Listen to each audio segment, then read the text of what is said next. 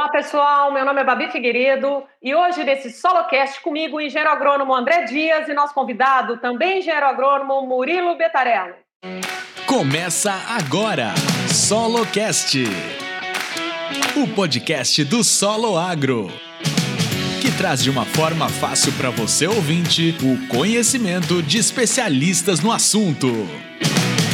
Hoje, o meu co-host, o meu parceiro para entrevistar o nosso convidado, ninguém menos que André Dias, engenheiro agrônomo pela Escola Superior de Agricultura Luiz Queiroz, a Exalc USP, formado em 1990, com muito orgulho. Fez residência agronômica em economia em 1991, MBA em negócios internacionais pela FIA USP, especialista em governança corporativa no Instituto Brasileiro de Governança Corporativa, o IBGE. Atualmente é sócio-diretor da Spark, uma grande empresa de pesquisa de mercado no setor agrícola. Trabalha voluntariamente ainda, gente, além de ter tempo de fazer esse solocast comigo. Trabalha pela escola como presidente da DEAL, que é a Associação dos Ex-Alunos, e faz parte da diretoria da AgriSUS, um fundo patrimonial que investe em projetos de sustentabilidade. Cansei, André, mas é uma honra ter você aqui comigo. Como é que você está? É, o Babi, tudo bem? Eu estou super bem, estou muito energizado para participar. Nosso convidado Murilo também, um grande amigo de longa data. É, antes, uma palavrinha aqui do Solo Agro. Né? O Solo Agro é um programa de educação continuada do Departamento de Ciências do Solo da Exalc, que há 20 anos promove cursos, treinamentos e eventos em solo, solos, nutrição e adubação de plantas. Né? Carrega no DNA a tradição de mais de 100 anos da instituição para difundir o conhecimento de qualidade sobre o agronegócio e forma profissionais, né, que fazem a diferença no cenário agro brasileiro e mundial. O programa Solo Agro oferece diferentes tipos de cursos e treinamentos, presenciais e à distância, com a qualidade da Exalc, para preparar ainda mais os profissionais do campo, não importa onde estejam. Então, acho que é um trabalho fantástico do Solo Agro uh, e a gente tem um prazer enorme estar aqui com vocês. Muito obrigada, André. E ó, pessoal, vocês que ouviram tudo isso, sabem o que é ou não sabem o que é o solo agro, mas não querem perder a oportunidade de estar sempre antenado e sempre se reciclando, sigam a gente nas nossas redes sociais aí, Solo Agro, arroba Solo Agro, lembrando que solo é com dois L's. Bom, André, hoje nós teremos um assunto que está super em alta, é um caminho sem volta, de extrema importância para todas as áreas e não seria diferente aqui na agricultura. Para falar desse assunto, com a gente hoje aqui, o engenheiro agrônomo também, formado pela Escola Superior de Agricultura Luiz Queiroz, em 2008, possui MBA em Administração das Organizações pela FEA USP, atualmente é sócio fundador da Isagro, também é consultor e sócio da Via Verde Consultoria, além de pesquisador e bolsista pela Nafield International Farming com o tópico Agricultura Digital, estudando como o produtor pode participar ativamente dessa revolução e não apenas ser um usuário de tecnologia. Como é que você está, Murilo? Bom dia aí, boa tarde, boa noite para quem está ouvindo, né? É um prazer, uma honra estar aqui com o Solo Agro, podcast curso, da qual tem também a grande felicidade de ajudar e ser professor em alguma aula, né? E é um prazer estar dividindo é, com o amigo André, que a gente aprende sempre muito, né? E tenho uma honra de participar também e aprender cada vez mais. Obrigado pelo convite aí, parabéns pela iniciativa de compartilhar experiência, conhecimento no podcast. Eu sou fã desse tipo de mídia. Coisa boa. Hoje, então, o nosso tema é agricultura digital. Nós vamos falar de três grandes assuntos, que são eles: como a internet tem influenciado a agricultura, os principais aplicativos agrícolas e quais são focados em solos, como as grandes empresas estão investindo então na criação desses aplicativos, né? A gente para melhorar o nosso conhecimento, a gente tem que ter chance dentro do mercado. Não é isso? A gente quer melhorar a lavoura, a gente quer melhorar tudo aquilo que está à nossa volta. As pessoas que trabalham com isso precisam desse momento. Então, a gente vai falar bastante sobre agricultura digital, mas antes disso, além de pedir para vocês seguirem a gente no soloagro, lembrando que solo é com dois L's, eu vou falar para vocês que vocês também podem se inscrever nos inúmeros programas do Solo Agro e saber mais através do soloagro.com.br. E o SoloCast vai estar disponível para vocês nas seguintes plataformas: no Spotify, no Deezer, no Google Podcast, Overcast, Pocket Casts, Rádio Public, Breaker, Castbox e Apple Podcast. Ou seja, não tem desculpa para não ouvir. Estão nos principais agregadores. Vamos falar então de agricultura digital. Como é que a internet tem influenciado a agricultura, Murilo? Bom, essa é uma pergunta bem ampla, né? Como que ela tem influenciado o mundo? Assim, eu costumo, desde 2000, com o surgimento da internet, teve uma revolução mundial. Né? Teve setores que se reinventaram, que a gente já sabe de varejo, a energia, a comunicação, né? A gente tá, ainda passa por isso. E eu acho que a agricultura, assim, é uma das últimas grandes indústrias a se digitalizar. Né? Se a gente vê o varejo, supermercado, é, a Amazon já se digitalizou e sofreu isso já, nos, foi talvez os primeiros mercados, depois primeiro comunicação, né? É, TV, essas coisas, e agora a grande indústria que está se digitalizando é a agricultura. Vamos falar mais intensivamente aí nos últimos é, cinco anos, mas é, a pandemia acelerou bastante, né? Hoje toda empresa tem na pauta digitalização. Então, eu sou entusiasta do que está vindo, do que vai vir ainda, né? E do que já veio. É, normalmente, o que, que a digitalização faz? Ela dá mais acesso, ela democratiza a informação, ela às vezes é, acaba, né, destrói alguns modelos de negócio que a gente viu aí, que é muito na comunicação aí, TV aberta, parte de streaming, né? Então ela destrói alguns modelos de negócio, mas ela dá muito mais acessibilidade, principalmente para a população, às vezes de baixa renda, gente de difícil acesso. Eu acho que isso no agro vai ser um fator muito importante. Hoje, você chegar num agricultor, às vezes lá no confins do, de Rondônia, do Mato Grosso, da Amazônia, é muito difícil. Né? A partir do momento que isso for chegando, mais internet, mais tecnologia nessas regiões, vai ser mais fácil para as empresas que estão preparadas acessar um agricultor, acessar um técnico, levar conhecimento, né? Hoje, o solo agro mesmo, antes o pessoal tinha que ir sair de lá do Mato Grosso para vir para Piracicaba, depois o pessoal começou a fazer os cursos presenciais. Hoje você pode estar em qualquer lugar do mundo, até lá na o produtor na África pode assistir um curso do solo agro de um professor da Exalc, uma aula excelente. Então, é, isso tudo está num caldeirão e mudando cada vez mais rápido. É, eu complementando um pouco do que o Murilo colocou, acho que ele citou um exemplo excelente aí. Eu acho que o próprio podcast ele é, né, é um exemplo, além, assim como o ensino à distância, né, quando você pensa nas funções da universidade, ensino, pesquisa e extensão, o ensino já com o EAD está alcançando aí em rincões em qualquer lugar do mundo, né? Agora, se você pensa em extensão rural, que é um papel fundamental da universidade, também tornam muito mais democrático, muito mais acessível e muito mais econômica esse serviço de extensão rural atingir os agricultores, atingir os pequenos, médios e grandes agricultores. Esse podcast, por exemplo, nesse momento está sendo ouvido por pessoas no Brasil inteiro. Então, isso é uma coisa realmente revolucionária, né? É, com isso, obviamente, vem alguns algumas ponderações, né? Você começa a ter um excesso de informação, então passa a ter muito valor a, a, seleção da informação, a qualificação dessa informação. E aí, de novo, a gente volta a trazer o papel de uma instituição como a Exalc, através do Solo Agro, garantindo a qualidade de um, de um produto como esse. Né? Então, acho que realmente eu concordo bastante com o Murilo. Eu acho que a digitalização é uma palavra muito ampla, né, Murilo? digitalização, você tem aí vários aspectos, né? Você pode usar a parte de comércio, a parte de informação, a parte de aplicativo, a parte de, enfim, questão dessa questão de acessibilidade, que é um ponto importante, acho que nós vamos acabar debatendo essa questão de acesso, né? Da conectividade que a gente chama, né?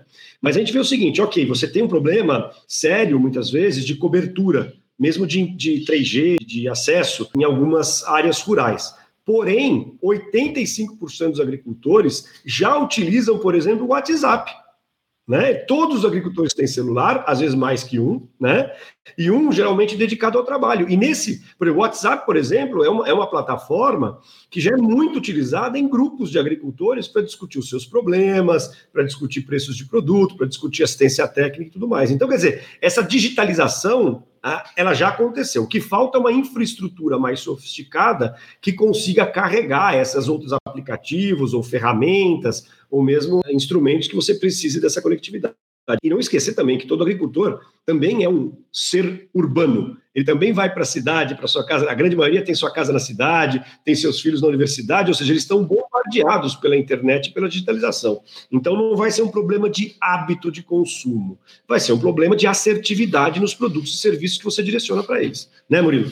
Não, perfeito, é isso aí. Ele usa Uber, ele viaja, ele é, às, às, vezes assina, assina Netflix. Então, isso ele é usuário. Isso é, é uma coisa que ficou muito evidente para mim né, no, que eu compartilho um pouco disso quando a gente fala no Solo Agro sobre inovação, nessa aula de digitalização, é, porque essas grandes empresas, né, você pegar as maiores empresas hoje do mundo são empresas de tecnologia, né, Google, Apple, Alphabet, Tencent, que é a Google, né, o pessoal do Alibaba, e esses caras já estão entrando na agricultura, né, de uma forma, tipo, talvez não tão direta, mas eles estão entrando na agricultura e a gente vê, tipo, hoje o Google com a parte de imagem de satélite muito forte. É, você pega o case que aconteceu na China na pandemia, não sei se vocês acompanharam que a, o Alibaba Pindu vendendo direto de microprodutores para o mercado consumidor chinês. Então, eles, com, com o marketplace deles, eles ajudaram os agricultores a vender. Então, essas empresas de tecnologia também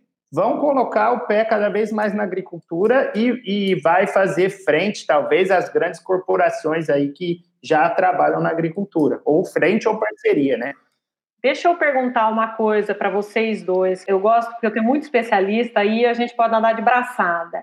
Ainda, a gente está falando do Brasil inteiro, ainda a agricultura, teoricamente e na prática, a gente faz é na terra. E aí, como é que a internet tem ajudado a gente nesse sentido? Conta pra gente a gente tem que separar muito as coisas, assim, né? Não gosto muito de generalizar e colocar tudo do mesmo balaio. É, então, a, internet, essa digitalização está ajudando em várias frentes. Então, então, vamos pegar primeiro na parte de monitoramento. Né? Então, hoje, tem satélites que passam todo dia, é, satélites pagos, ou até satélites gratuitos, que passam a cada três a quatro dias, em cima da sua fazenda e tirando foto. Isso é gratuito é difícil acessar os dados, precisa ter uma parte de TI tudo, mas está lá gratuitamente hoje satélites a cada cinco dias passando em cima de sua fazenda. Então, na parte de monitoramento. Mas monitoramento um pouco mais em loco, né? Tem aplicativos de monitoramento de praga, que o produtor, com a informação na mão, ele pode tomar decisão mais fácil economizar, né? se, ele, se ele aplica. Isso precisa de um pouco mais de, de investimento maciço em educação também, porque as pessoas que estão usando um aplicativo, eles precisam ter capacitação. Então, essa parte de monitoramento. Aí a gente vê a parte de sensores, né? Hoje, um desafio da agricultura brasileira é gestão, porque é difícil, o produtor não tem muito hábito de ficar controlando tudo na ponta do lápis, saber quanto é o custo dele por hectare. Hoje, tem aplicativos que você imputa e faz gestão, e hoje, cada vez mais, tem sensores que começam a monitorar. Na pecuária, tem balança que o boizinho vai lá beber água, ele pesa, né? Tem de chip para identificar gado. Eu vi na Austrália cerca virtual, não funciona perfeitamente. Isso é legal tipo, a gente conversar nesses desafios de startup agro. Tem muita coisa que ainda não funciona e não entrega, mas faz parte do processo. E aí, tipo, mas na Austrália, que são grandes áreas de pecuária, o cara traça uma cerca virtual no GPS, quando o gado passa lá, ele toma choque, sem existir a cerca, só por GPS. Assim, ah, tem erro? Tem, mas é uma coisa que vai evoluir, né? Então, e tem até os marketplaces da área de insumo, que o produtor pode ou vender direto é, a produção dele ou comprar direto, né? Assim, tem muita coisa. O RG também, o André tem muita experiência. É, acho que, que, que, a gente fica muito tempo só falando disso, né, André? Eu, eu vejo, principalmente, Babi e Murilo, eu acho assim, quando você pensa em uso do solo, né, para a gente voltar um pouco dessa coisa mais específica, eu vejo o seguinte: você tem que pensar sistematicamente nas atividades que você faz hoje. Toda atividade que hoje é feita por uma pessoa, ela pode ser substituída, ela pode ser alterada significativamente pela questão digital, quer seja um aplicativo, quer seja um sistema, quer seja um equipamento, né? Então, quando você pensa no solo, primeira parte o Murilo falou, quer dizer, o monitoramento. Então, mapeamento de uso. Nós estamos vendo a pressão internacional violenta que nós estamos tendo pela questão de desmatamento, incêndios, etc. Hoje, cara, acendeu a fogueira hoje, daqui a meia hora alguém está vendo. Né? Então, você tem toda essa parte de mapeamento, de situação, de verificação da situação atual de uso de solo. O segundo ponto, e isso pode ser usado para diversas formas, planejamento, para monitoramento, para policiamento até, né? Quando você chega no dia a dia da propriedade, eu vejo o seguinte, toda a parte de planejamento e sistematização do uso do solo, a parte digital pode ajudar muito e já existem aplicativos, o Murilo citou alguns deles, né? Quando você fala, por exemplo, em máquinas, em uso, em preparo de solo, em ajuste, tudo isso é hoje monitorado online. Aliás, eu, eu diria até, né, Murilo, que eu acho que grande maioria dos, dos tratores, por exemplo, já está saindo com equipamento. Se o agricultor usa ou não é outro assunto, né? É, é, mas que tem todo o equipamento, tem a conexão lá, tem. Então, o que precisa é maturidade do agricultor e do sistema que ele está usando, o sistema produtivo, para ele poder incorporar essas novas atividades, esses novos hábitos, né? Porque não adianta ter nova tecnologia, né? Ela pode ser fantástica, mas ele tem um sistema que funciona e a gente conhece o agricultor. O agricultor é aquele do ver para crer. Ele tem que experimentar, ele tem que se adequar, ele não vai sair do modelo A para o modelo B de um dia para o outro, porque ele sabe que está em risco é muito grande.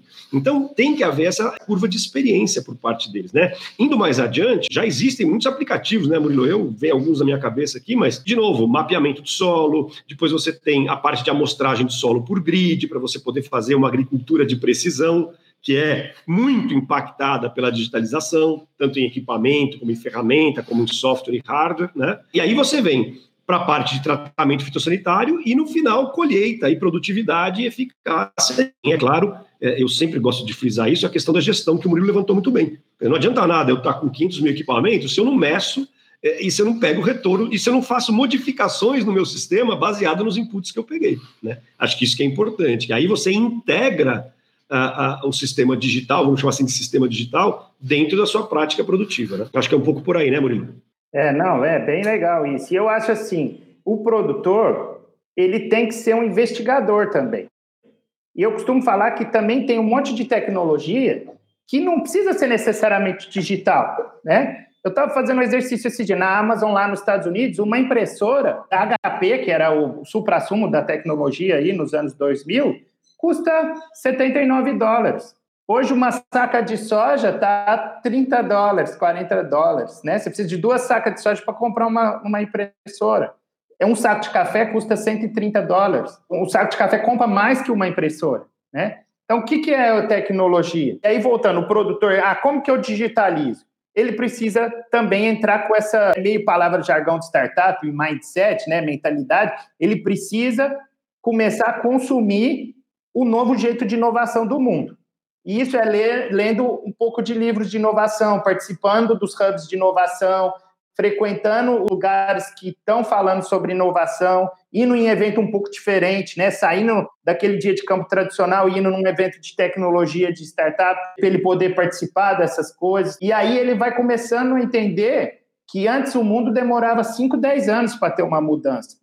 Hoje, se ele não ficar esperto, em dois anos ele perde o bonde. E tem que desmistificar um pouco essa dificuldade, né? Eu, eu vejo, inclusive, Murilo e Babi, acho que vocês podem concordar, é, é, isso já está acontecendo. Está um pouco é, no tema direto aqui, só para falar de uso de tecnologia e curva de maturidade, veja o que aconteceu com o uso de produtos biológicos na agricultura.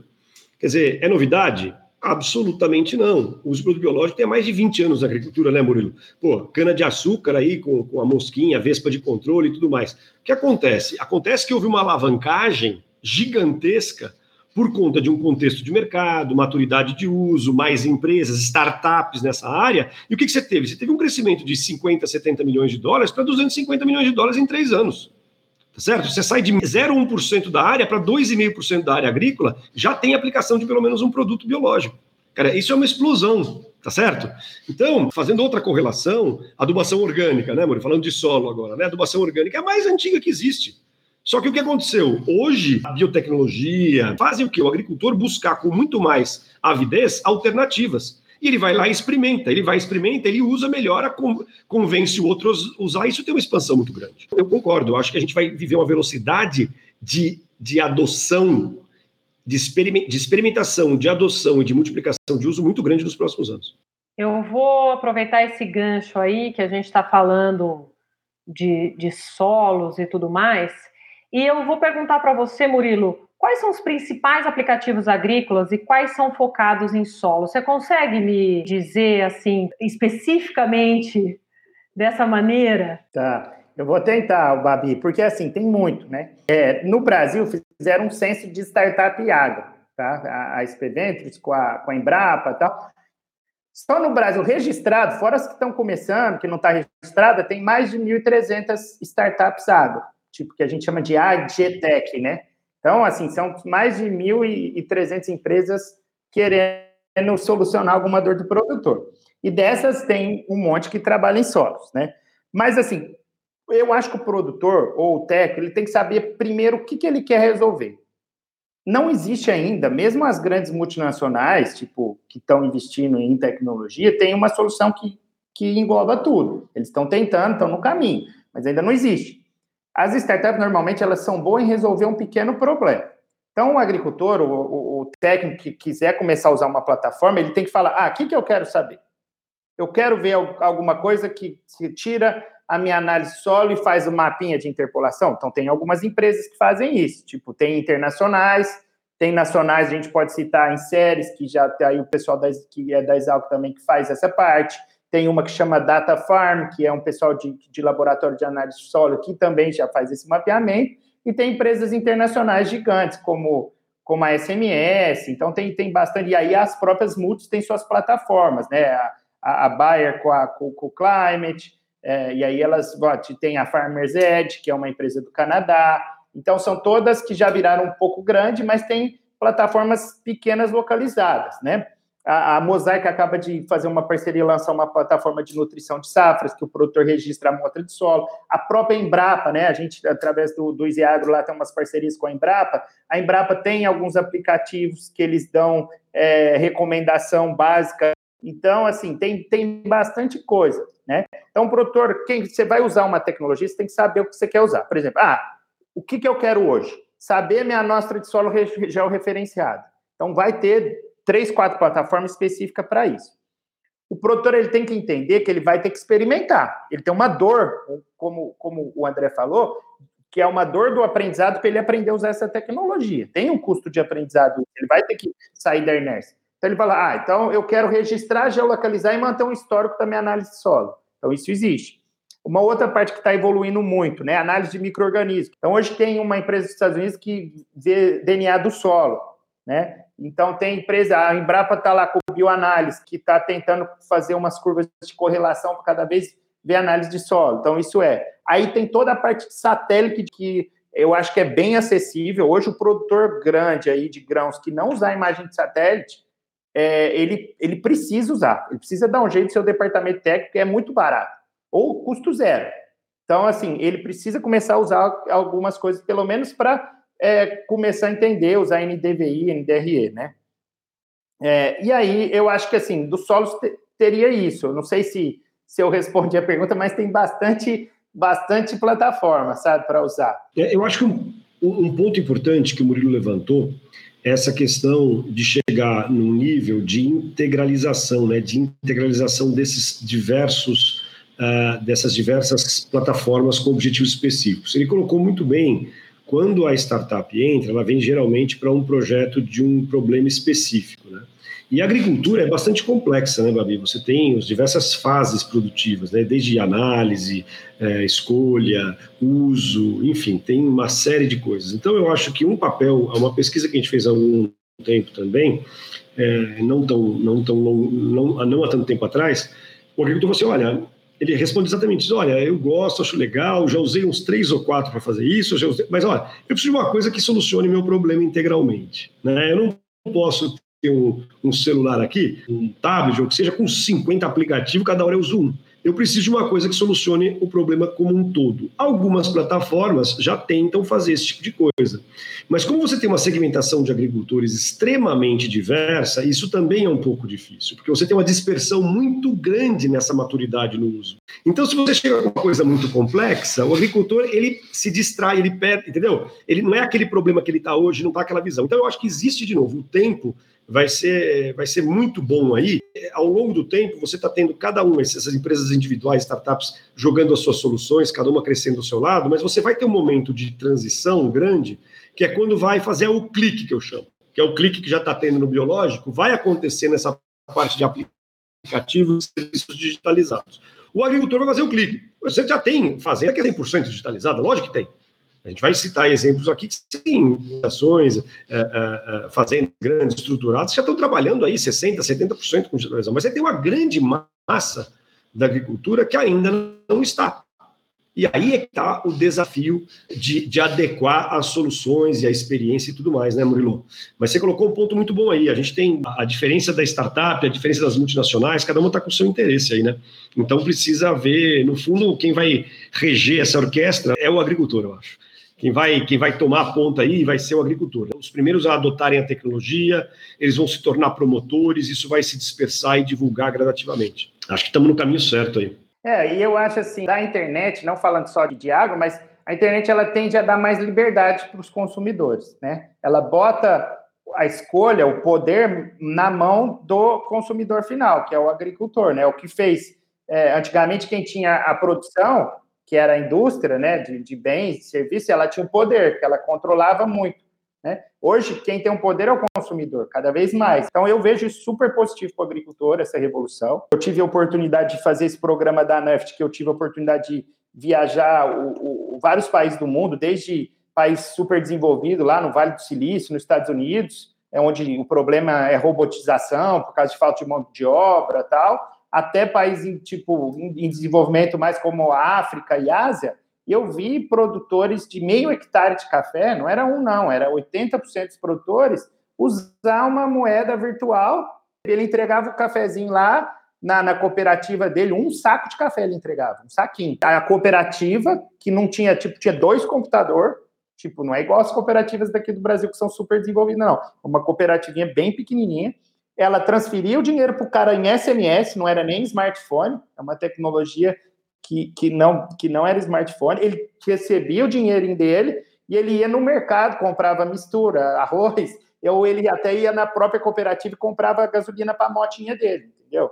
Então, esse cara está usando um tipo de tecnologia, né? E aí você pega lá o pessoal lá da Austrália, do, do Vale do Silício, estava preocupado em desenvolver robô, porque eles para colher morango, porque eles não tinham mão de obra para colher morango. Mas cada vez mais vai dar liberdade para o agricultor, né? Escolher pesquisar. Eu acho que isso é super, super positivo. Aliás, aliás, você citou um exemplo, Murilo. Esse exemplo de financiamento e ferramentas financeiras vai ter uma aderência violenta. E isso aqui, porque até então, se você pensar no escopo e na estrutura da indústria de produção agrícola no Brasil, ela é movida a financiamento. Né? A estrutura de financiamento do Brasil é uma estrutura complexa. Enfim, né? Agora, com a independência, o surgimento dessas fintechs, desses sistemas financeiros de transferência digital e tudo mais, meu amigo, aqui vai ter um crescimento muito grande da digitalização e do uso de ferramenta digital no país. Pode escrever o que eu estou falando. É, concordo super. E, e, e vai dar opção para o agricultor novamente, eu acho. Tipo, em vez dele poder ter três, quatro players que ele vai lá pegar crédito, ele vai ter 50 que ele vai poder escolher. Então, isso, isso é super positivo. É, eu estou entendendo aqui que, além de tudo, né, a gente tem. Então, nós temos dois desafios completamente diferentes. Um que é um desafio é, das, das startups ou todo o mercado, que é você oferecer mais para o produtor, que vai ter aí a, a palavra final para decidir. Mas eu também estou vendo o desafio das, talvez iniciando pelas grandes empresas, obviamente, que vai precisar criar esse leque cada vez maior para atender o agricultor de uma vez só e ou a gente conseguir fazer uma congruência dessas tecnologias, né? Elas conversarem umas com as outras, né? E, e, aí eu pergunto assim, como é que essas grandes empresas estão investindo na criação desses aplicativos? Como é que está funcionando isso? Vai lá, RG, você está mais à parte, depois eu posso completar.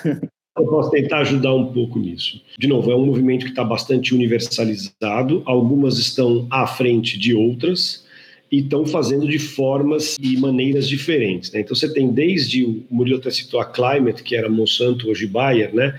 É, servindo de plataforma de unificação, né? era uma plataforma que, que disponibiliza um network, né? um ambiente disso. Você tem a própria Bayer como iniciativa grande de marketplace, né, que é o, o Orbia, que está aí se propondo a simplificar as relações de compra e escolha de agricultor. Você tem uh, empresas adquirindo empresas de monitoramento, né? algumas empresas de monitoramento de pragas, etc. A Singenta teve algumas aquisições dessas no passado também. E, de novo, saindo um pouco de defensivo, é, se citou muito bem a, a, a, o exemplo da Mosaic, né, que está trabalhando agora um, um, sistema bem legal também de, de gestão e gerenciamento de, de, solos, nutrição e etc. Né? Eu, vejo, eu vejo que as grandes empresas elas têm um negócio muito interessante que é o capital. Uh, mas eu também acho, na minha visão, que o capital não é o que faz a diferença. É, capital tem bastante por aí. O que faz a diferença é a adequação, o entendimento e o alinhamento em relação às necessidades que o realmente quer. Né? Eu acho que o grande desafio dessas empresas, e aí umas estão mais avançadas que outras, é que é sair daquele modelo mental de que essa plataforma digital sirva a ela mesma. Deixa eu ver se eu me explico. Né? Quer dizer, eu crio uma plataforma que, no fundo, é uma maneira indireta de alavancar o que eu já tenho há muito tempo. Eu acho que o segredo está em criar um novo modelo de negócio. Eu acho que o segredo está em criar uma plataforma que ajude o agricultor a. Porque, de novo, vai contra a questão da escolha, né, Murilo? Isso que eu estou tentando colocar. Se a digitalização, a internet, os sistemas ajudam a escolha, você querer trazer tudo para a escolha sua é um pouco de, de contraponto, né? Eu, eu diria que.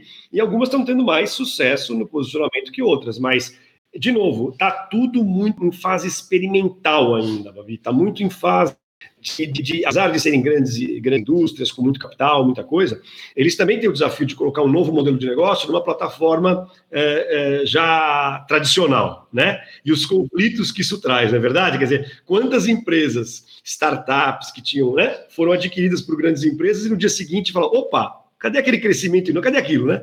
Porque ela entra numa burocracia, ela entra numa sistematização, em processos que são completamente diferentes. Então, acho que existe um grande desafio é, de, dessas grandes empresas de trazer diversidade, trazer modelos de negócio diferenciados e estar tá aberto a romper com o seu próprio modelo de negócio, né?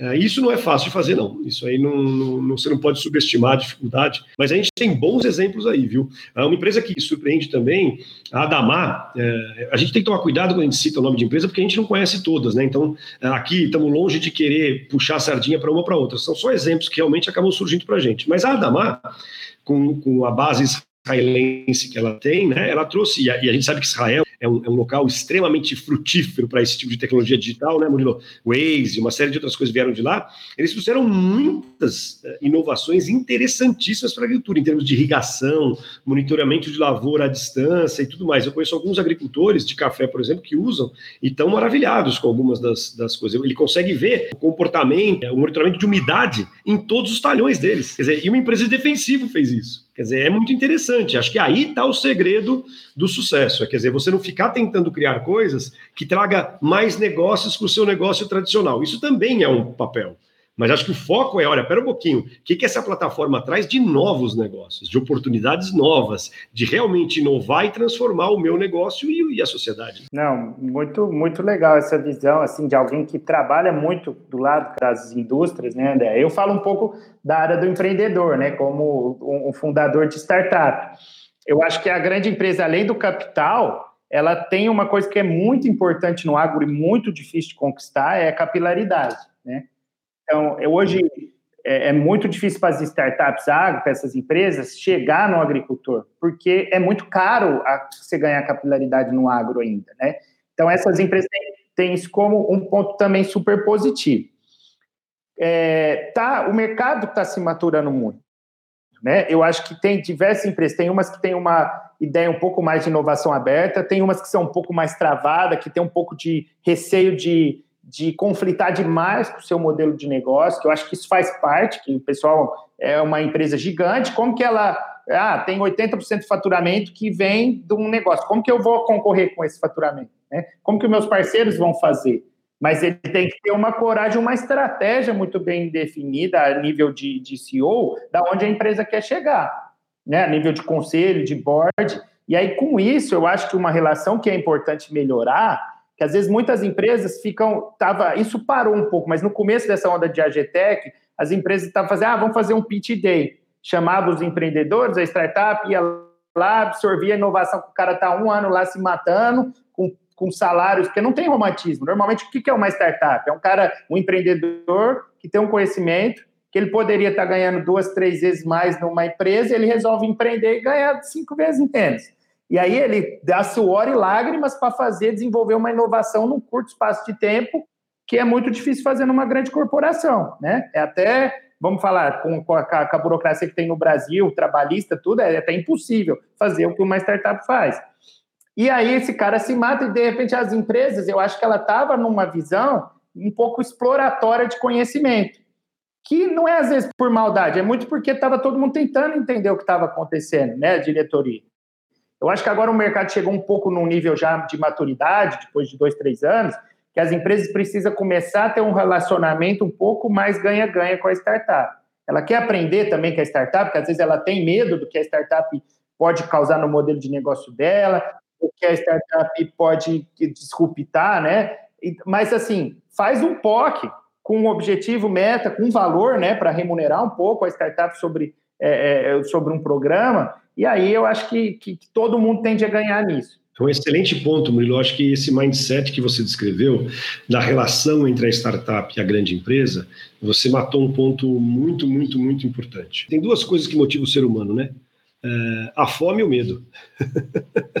a empresa não é diferente, né? Ou ela tem a fome no, no, sentido da ambição, da busca, do crescimento, ou ela tem o medo. Quer dizer, eu vou atrás dessa startup porque senão outro vem, né?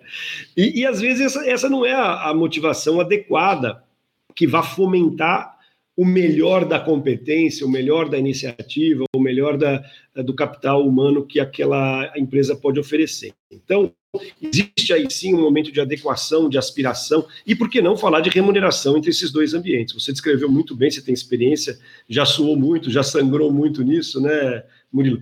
É, e eu já vivi do outro lado da, da multinacional também. Eu acho que tem tudo para haver uma relação ganha-ganha, tem tudo para ter é, uma questão construtiva, mas alguns muros têm que ser derrubados, né? Algumas prerrogativas, algumas, é, alguns preconceitos, vamos chamar assim, têm que ser destruídos para se construir uma nova relação. Eu acho que a pandemia nos ajudou muito nisso também, viu, Murilo? Eu acho que a questão do home office, a questão, porque a empresa é aquele negócio, tinha que estar todo mundo no cafezinho ali na hora do cafezinho para todo mundo ver que estava trabalhando, fazendo alguma coisa. Hoje em dia, cara, começaram a monitorar o trabalho de outras formas, né? Tem um amigo que falou assim: tem gente louco para voltar para o escritório porque ele está achando que ninguém está vendo o que, que ele está fazendo. Às vezes ele não está fazendo nada mesmo, né?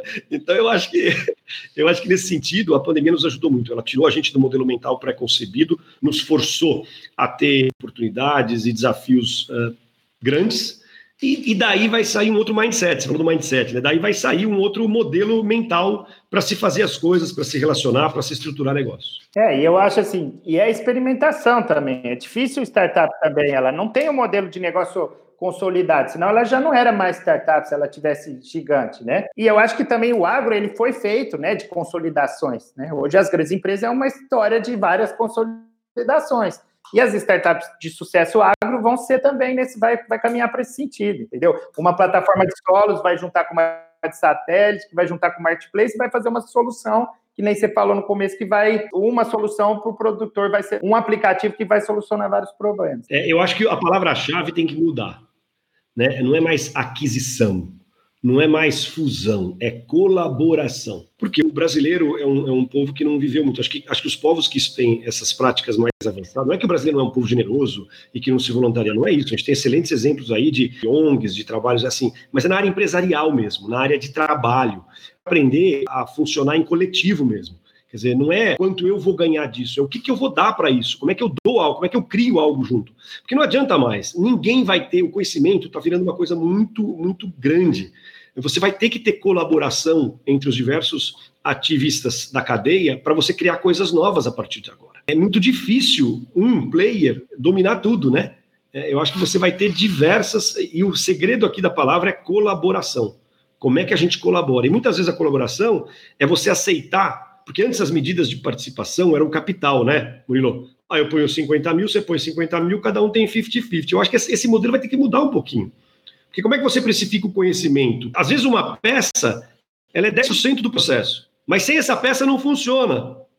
Né? Como é que funciona isso, então? Acho que esses modelos vão ter que ser repensados para a gente conseguir evoluir mais rápido na próxima onda aí de transformação. Mesmo, gente. Olha, SoloCast só boas aventuras. Então, falamos hoje aqui com o Murilo. O André me ajudou muito com, como meu co-host aqui, como meu parceiro. Vou te convidar mais, viu, André? Vai colaborar bastante comigo aqui. E agora, gente, eu falei para vocês esperarem e vocês vão ter o que vocês queriam. Com vocês, o nosso quadro Porteira Aberta. Porteira Aberta.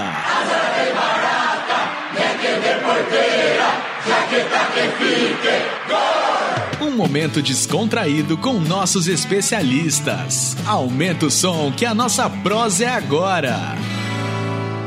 Esse menino, nascido em Franca, agora vem a parte boa. Morador de Franca hoje, mas já deu a sua sapiada pelo mundo. Torcedor do São Paulo, um cara que gosta de trabalhar com tecnologia e tem muitas boas experiências aí, não começou agora. Grandes caras nunca começam na hora que a gente conhece eles, né? Então, nós queremos conhecer um pouquinho, Murilo. Parece que tem umas histórias boas aí. Eu gostaria de conhecer um pouquinho de você e você contasse para gente como é que você se posiciona quando você precisa fazer uma, uma elaboração de um projeto. Conta para gente como é que é isso. Pegou uma peça aí para a gente lembrar de algumas histórias da Exalc que a gente tem boa, né? Que quem, quem passou aí pela escola tem muitas histórias boas e aí eu lembrei de uma que está ligada muito com o empreendedorismo, né? Nessa área de, de, de experimentação, de fazer algo novo, né? E, e, tinha uma matéria que chamava do professor Sérgio Desenho, que chamava análise e elaboração de projetos, né? Você aprendia a montar um plano de negócio na época que existia. E aí a gente estava fazendo essa matéria, aí fez um cada grupo, né? Eu e mais dois colegas aí de República, e aí todo mundo tinha um grupo montando um confinamento lá de 20 mil cabeças, o outro montava um batedor, outro uma planta esmagadora de soja, tudo num, num, num plano de negócio, né? No papel. E aí a gente veio aqui para Franca um final de semana, tava, a gente tinha que decidir o que ia montar para a matéria na semana que vem. Aí saiu aqui, aí foi num amigo meu que tinha um trailer de cachorro quente. E aí a gente perguntou, pô, quanto você vende aqui? O cara faturava na época uns 10 mil reais por final de semana, né? Que, que vendia não sei quantos cachorro quente. Ah, vamos montar um negócio desse lá em Piracicaba, não tem, né? Porque era um lanche de purê lá, inovador. Aí, aí ah, então vamos, vamos fazer na matéria. Aí a gente fez na matéria. No começo, assim, né, quando a gente apresentou o projeto, o desenho ficou meio bravo, né? Pô, você está aqui na escola de agricultura, vai montar um trilho de cachorro-quente. Só que aí a gente foi lá e montou na real. Né? Pegou, comprou o trailer, é, pôs o trailer na frente da Exalc, então o povo ia lá, todo mundo comer. Só que aí a gente começou a ficar de madrugada aí, aí tipo, dormindo duas, três da manhã, atrapalhando as aulas. Aí não durou seis meses o trailer, né? Mas foi uma, uma experiência super, super bacana aí de empreendedorismo aí, de colocar para fazer. Você já tinha, então, na verdade, esse mindset né, de fazer, fazer acontecer. Não vamos colocar no papel, vamos fazer acontecer, né, Murilo? Na verdade, não. Ele era um apaixonado por cachorro-quente e não tinha um bom cachorro-quente em Piracicaba. Ele solucionou o problema dele, viu? A necessidade faz o homem.